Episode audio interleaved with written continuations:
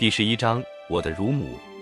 梁鼎芬给我写的起居注中有一段宣统九年正月十六日的记事：上长知太监进以小过前后达十七名，陈陈宝琛等见不从。这就是说，在到我七周岁的时候，责打太监已成家常便饭。我的冷酷无情、惯发威风的性格已经形成，劝也劝不过来了。我每逢发脾气、不高兴的时候，太监就要遭殃；如果我忽然高兴、想开心取乐的时候，太监也可能要倒霉。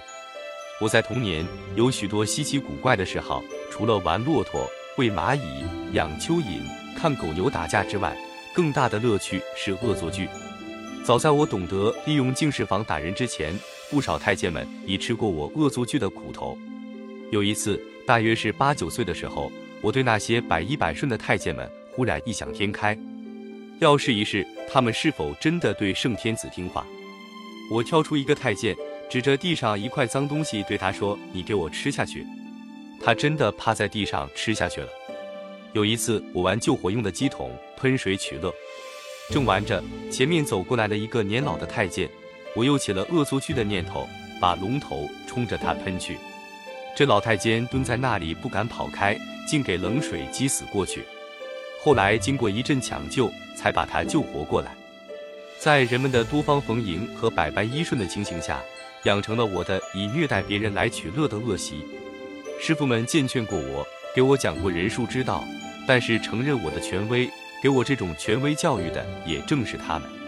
不管他们用了多少历史上的英主圣君的故事来教育我，说来说去我还是个与凡人书的皇帝，所以他们的劝导并没有多大效力。在宫中唯一能阻止我恶作剧行为的是我的乳母王娇氏，她就是我在西太后面前哭喊着找的那位嬷嬷。她一个字不识，不会讲什么人术之道和历史上的英主圣君故事，但当她劝我的时候，我却觉得她的话是不好违拗的。有一次，有个会玩木偶戏的太监给我表演了一场木偶戏，我看得很开心，决心赏他一块鸡蛋糕吃。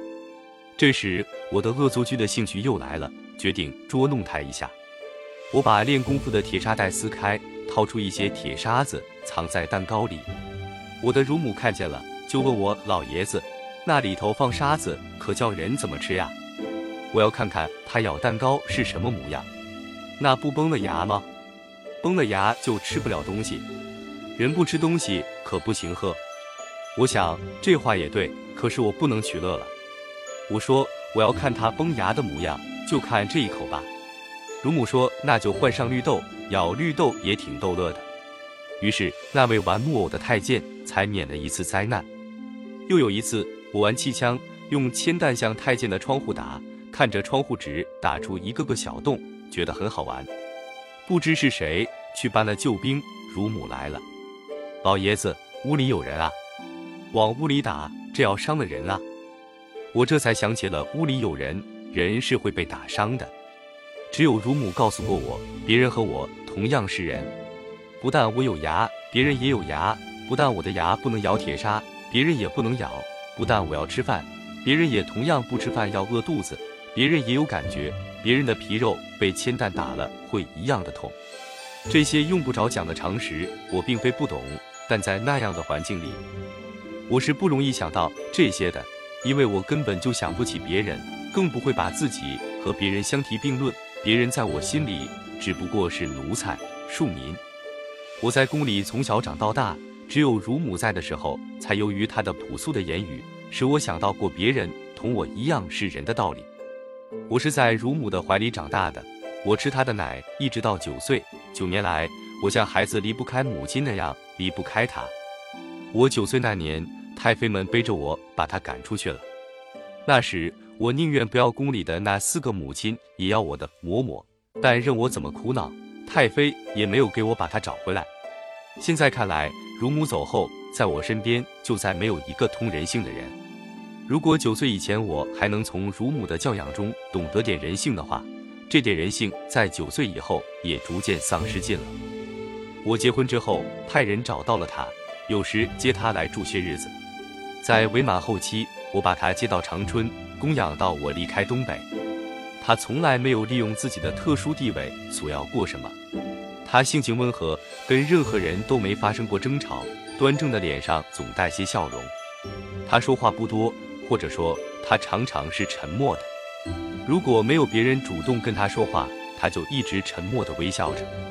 小时候，我常常感到这种微笑很奇怪，他的眼睛好像凝视着很远很远的地方。我常常怀疑他是不是在窗外的天空或者墙上的字画里看见了什么有趣的东西。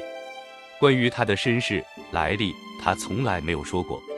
直到我被特赦之后，访问了他的继子，才知道了这个用奶汁喂大了我这大清皇帝的人，经受过大清朝的什么样的苦难和屈辱。光绪十三年（一千八百八十七），他出生在直隶河间府任丘县农村一个焦姓的贫农家里。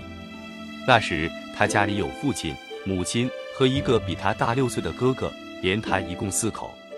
五十来岁的父亲种着佃来的几亩洼地，不雨受旱，雨大受涝，加上地租和赋税，好年成也不够吃。在他三岁那年，即光绪十六年，直隶北部发生了一场大水灾，他们一家不得不外出逃难。在逃难的路上，他的父亲几次想把他扔掉，几次又被放回了破筐袋里。这一担挑子的另一头是破烂一批，是全家仅有的财产。连一粒粮食都没有。他后来对他的继子提起这次几乎被弃的厄运时，没有一句埋怨父亲的话，只是反复地说，他的父亲已经早饿得挑不动了，因为一路上要不到什么吃的，能碰见的人都和他们差不多。这一家四口，父亲、母亲、一个九岁的儿子和三岁的女儿，好不容易熬到了北京。他们到北京，本想投奔在北京一位当太监的本家。不料这位本家不肯见他们，于是他们流浪街头，成了乞丐。北京城里成千上万的灾民露宿街头，体积豪寒。与此同时，朝廷里却在大兴土木，给西太后建颐和园。从光绪朝东华录里可以找到这样的记载：这年祖父去世，西太后派大臣赐殿治丧，我父亲承袭王爵。淳王府花银子如糖水似的办丧事，我父亲蒙私袭爵。而把血汗给他们变银子的灾民们正在奄奄待毙，卖儿育女。焦姓这家要卖女儿，没有人买。这时，害怕出乱子的顺天府尹办了一个粥厂，他们有了暂时的栖身之地。九岁的男孩被一个剃头匠收留下当徒弟，这样好不容易的熬过了冬天。春天来了，流浪的农民们想念着土地，粥厂要关门，都纷纷回去了。焦姓这一家回到家乡，度过了几个半饥不暖的年头。庚子年，八国联军的灾难又降到河间保定梁府，女儿这时已是十三岁的姑娘，再次逃难到北京，投奔当了剃头匠的哥哥。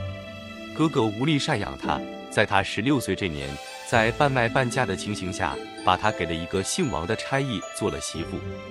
丈夫生着肺病，生活却又荒唐。她当了三年挨打受气的奴隶。刚生下一个女儿，丈夫死了，她母女俩和公婆一家四口又陷入了绝境。这时我刚刚出生，淳王府给我找乳母，在二十名应选人中，她以体貌端正和乃至仇厚而当选。她为了用工钱养活公婆和自己的女儿，接受了最屈辱的条件：不许回家，不许看望自己的孩子，每天吃一碗不许放盐的肘子，等等。二两月银。把一个人变成了一头奶牛。他给我当乳母的第三年，女儿因营养不足死了。为了免于引起他的伤感，以致影响奶汁质量，淳王府封锁了这消息。第九年，有个富差和太监吵架，太妃决定赶走他们，顺带着把我乳母也赶走了。这个温顺的忍受了一切的人，在微笑和凝视中度过了沉默的九年之后，才发现他的亲生女儿早已不在人世了。